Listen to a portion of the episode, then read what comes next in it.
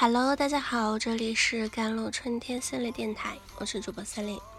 今天想跟大家分享的文章叫做《比起说服的内容，说服者是谁可能更重要》。随着疫情防控形势的变化，人们开始越来越关注家里老人的健康，但在与老人的沟通中，却会发现他们总是不听劝，不愿打疫苗，不喜欢戴口罩，自身高风险却出门社交。与人接触不保持社交距离等等。从各种数据上来看，老人都是此次疫情中的高危人群。但当疫情还没传到附近时，晚辈说的话就好像是在对牛弹琴，很难打动老人家的心。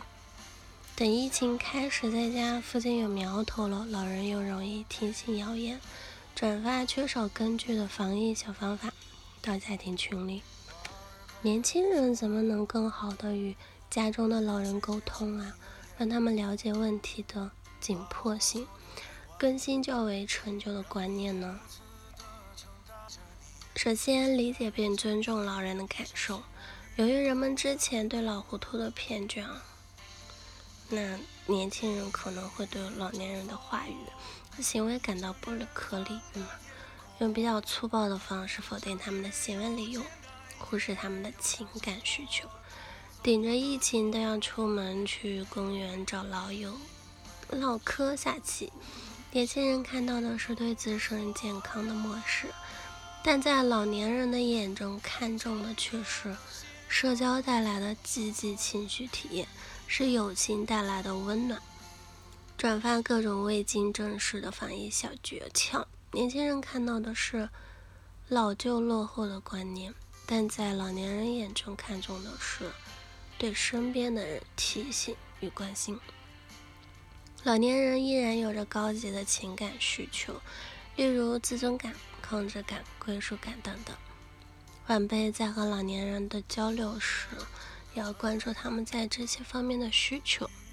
老年人同样是想要能够控制自己的生活，子女应该是帮助他们自行前进的手杖。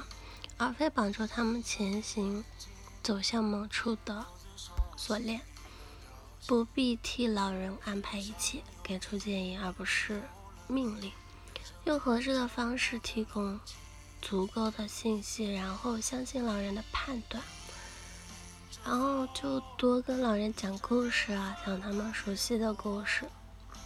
人类思考时是存在两种思维路径：中心路径和边缘路径。如果人们在思考一件事情的时候，基于详尽的事实和证据进行仔细权衡，那就是采用了中心路径。如果人们只是依据所看到的一些情况，甚至是自己的直觉和情绪来做出决定，这就是采用了边缘路径。和前文中提到的启发式的策略很像。老年人是更倾向于边缘路径的信息说服，那么你就可以多讲一些鲜活生动的事例去跟他们交流，例如多给他们讲讲隔壁王大娘接种了疫苗以后一点事儿都没有的例子，或者讲一些得了新冠重症的老人事例，鼓励他们做好自我防护嘛。这些事例不用特别长，尽量是短小，以减少老人的理解负担。并且最好能和他们以往的经验契合，交流效果将会事半功倍。例如，他们在担心疫苗是新事物、不熟悉的话，就可以跟他们说，家里孩子小时候吃的糖丸就是一种疫苗，来减轻他们心中的陌生感。最后，最能帮助说服的是与老人的良好关系。我们也可以适当在老人面前示弱。如果老人已经形成了相对固执的病毒很弱，我出门也没关系的想法，一味强调减少社交接触的优点，反而会让他们更加抵触你的说服。人们都偏好自己的观点，强烈希望自己持有的观点是正确的。当自己的观点受到攻击时，也会本能的进行防御。老年人同样也是这样。哪怕这次强硬的说服了他们，他们也很难从中获得经验，还会让家庭关系产生隔阂。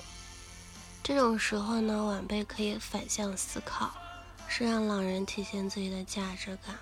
例如跟老人说，如果他少出门，就可以保护家人，减少家人感染的风险。这种时候，老人就会感觉自己不是被照顾的一方，而是被需要的一方。老年人就会更容易接受这种观点。作为他们最重要的社会关系，身为家人的我们，仅仅是耐心倾听老人的想法，尊重对方的观念，满足对方的情感需求，就能对他们的行为产生很大影响。不仅在疫情相关的事情上。在日常和他们交流上，更应该如此。试着给对方自主权，在平等尊重的基础上沟通，给予足够的信息，相信对方的判断力，这样双方都会更加舒适。说服力并不只体现在你话语的正确性上的，更能体现在你与老人建立的关系上。嗯，比如比起。说服的内容，说服者是谁可能更重要。如果自己无法说服，那么拜托一位老人、喜欢且信任的人来说服，也许会更容易多。好了，以上就是今天的节目内容了。咨询请加我的手机微信号：幺三八二二七幺八九九五，我是司令，我们下期节目再见。